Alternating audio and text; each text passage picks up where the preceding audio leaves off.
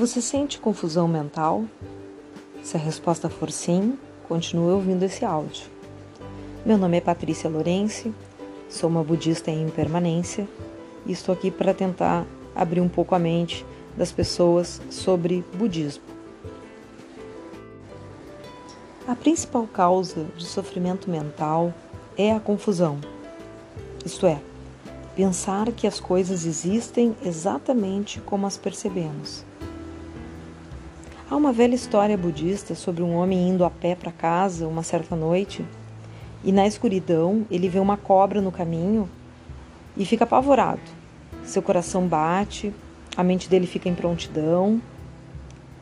Mas chegando perto, observando melhor, ele percebe que havia se equivocado. Não era uma cobra, mas sim uma corda.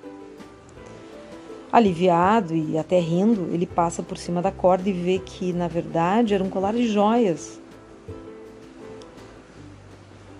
É natural que tenhamos pressuposições em nossas vidas, mas sem compreensão, tomamos essas pressuposições como se fossem a realidade. E ao fazer isso, não reconhecemos o colar de joias que está bem na nossa frente, achando que é uma cobra. Até mesmo os conceitos de bom e de mal são reflexos de nossa percepção. Dessa forma, alguém que é um bom amigo e uma boa pessoa para nós pode ser uma pessoa má e um inimigo para outra também. Ao nos agarrarmos à nossa própria percepção do que é realidade, é bem provável que surjam outras emoções aflitivas. Compreender que tudo é um reflexo de nossa própria mente e que não podemos ficar fanático com relação às coisas é o ponto essencial da mente serena. Nesse momento, a maioria de nós é um fanático de uma forma ou de outra.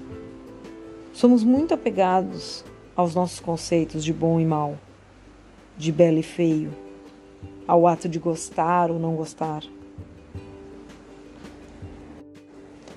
Esses ensinamentos são de Gialma Docampa. Você já pensou o que, que te deixa confuso? Espero poder contribuído, que haja uma excelente reflexão na mente de todos e que isso possa ser compartilhado. Obrigada.